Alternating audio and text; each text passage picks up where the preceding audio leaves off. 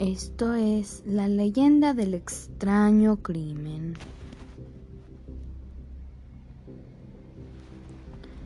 Hasta no hace mucho tiempo, justo antes de construir la avenida de la Real Fábrica de Sedas o Ronda Sur de, Talavera, existían las ruinas de un viejo caserón en la zona de Enterrontes. Este caserón fue utilizado durante la posguerra y hasta bien entrados los años 50 como postíbulo. La casa era regida por un hombre llamado Carlos, el cual siempre iba vestido de blanco. Llevaba un sombrero a la ancha y corbatas de lo más extravagante. A pesar de que todo el mundo conocía la dedicación de ese lugar, Carlos era un hombre bien acogido por la sociedad y sus negocios, si bien no estaban bien vistos, se toleraban por la parte de las autoridades. Al parecer, una noche de 1951, una de las prostitutas que ejercían su labor en la casa apareció muerta en su cama con una puñalada en el vientre.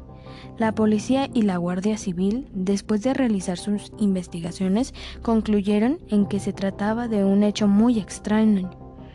Nadie oyó los gritos de la mujer mientras era asesinada. En sus manos había heridas producidas por la hoja de un cuchillo y todo aparentaba como si hubiera sido ella misma la que se lo hubiera clavado. Los análisis forenses determinaron un suicidio. Y algo más, la prostituta estaba embarazada. Dos años después todo parecía haberse olvidado. Aunque la habitación donde murió la joven no volvió a ser utilizada, Carlos el amo del local mandó cerrar con llave la habitación y nadie entró allí durante varios meses. En verano de 1550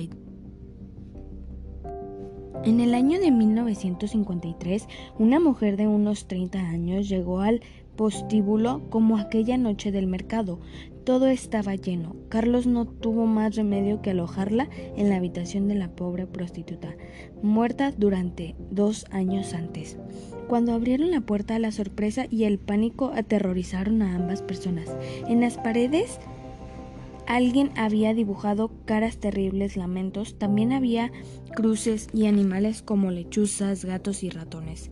Carlos alojó a la nueva mujer junto a su compañera y a la mañana siguiente mandó pintar el cuarto. Sin embargo, a pesar de su esfuerzo, las caras de lamento volvían a aparecer una y otra vez en la pared. Carlos empapeló el cuarto, pero una súbita humedad hacía que los lienzos se cayeran y brotaran de nuevo las terribles imágenes. La voz empezó a correr por la ciudad y un mal día Carlos tuvo que cerrar sus negocios y se marchó de Talavera.